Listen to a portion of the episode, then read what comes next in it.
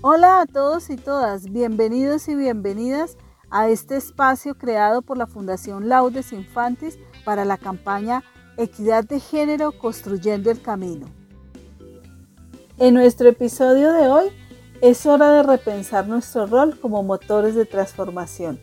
Por eso nuestra invitada nos motiva mostrándonos posibilidades para nuestro futuro.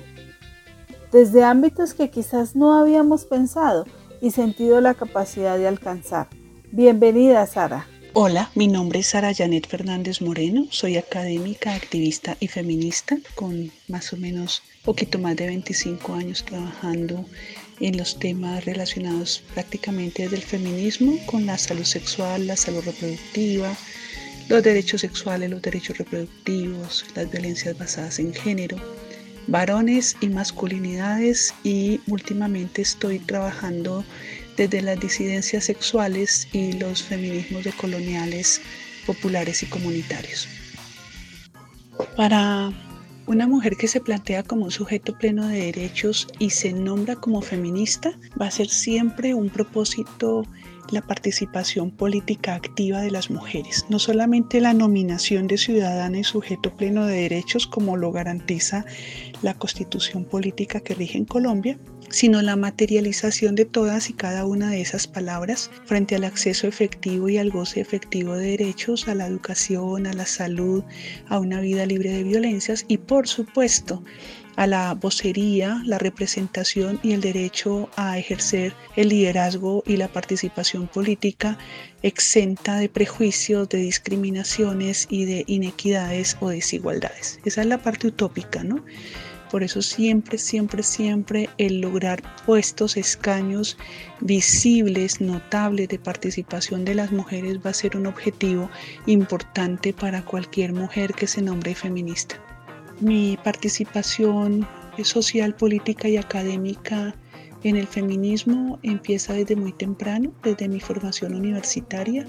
desde la formación que recibí en la universidad y desde el trabajo de campo que realicé con mujeres populares en el Instituto Materno Infantil, en el Hospital San Juan de Dios, en el Hospital Santa Clara en mis prácticas académicas, en la Fundación Oriéntame, que es subsidiaria de Profamilia, y posteriormente en México con las mujeres trabajadoras de la maquila.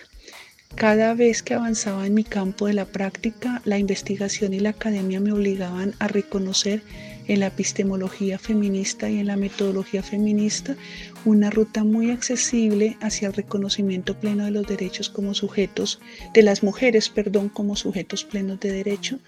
Y por supuesto, esa perspectiva me pareció muy saludable y necesaria y la vine a, completar con la declaración de la reunión mundial de Beijing y la reunión del Cairo, donde se eh, concretan los derechos sexuales y los derechos reproductivos para todos y para todas. Un trabajo importante desde la academia es poder trabajar desde varios puntos de vista el cuestionamiento de las estructuras de poder el cuestionamiento de las estructuras hegemónicas y el cuestionamiento de una institucionalidad funcional a la explotación, a la subordinación, a la inequidad y a la desigualdad como es la, como es la que hoy tenemos. El sistema de producción, la estructura estatal, la estructura institucional, los sistemas educativos y los sistemas de salud en particular son eh, estructuras supremamente jerárquicas, androcéntricas, eh, muy patriarcales, donde hombres y mujeres las padecemos en unas condiciones muy desiguales y muy desventajosas y eh, creo que cualquier perspectiva universitaria debe develar esa estructura y debe propender por trabajarla desde planos de horizontalidad, de equidad, de igualdad y sobre todo desde pleno reconocimiento de todos y de todas. Por supuesto, para poder desenvolverse y desarrollarse en las personas en los ámbitos institucionales, eh, deberían hacerlo libres de todo tipo de violencia, de todo tipo de discriminación, de todo tipo de exclusión y en pleno reconocimiento de sus características, condiciones y posibilidades como seres humanos que son. Somos seres humanos, hombres y mujeres, por lo tanto nos habita el deseo del goce efectivo de derechos en plenitud sin riesgo ni asomo de ningún tipo de discriminación, exclusión, racismo, misoginia, homofobia, transfobia, eh, aprofobia y todas las exclusiones de una sociedad profundamente racializada, blanqueada, discriminatoria y clasista. Y esa es la herencia que tenemos y con la que estamos trabajando desde, los colectivos, desde las estudiantes, desde los trabajos de campo, desde el ámbito comunitario, donde confluimos movimientos, organizaciones, universidades, grupos de investigación, semilleros y colectivos. Por lo menos los últimos 20 años me he dedicado a eso. Desde que llegué a Medellín,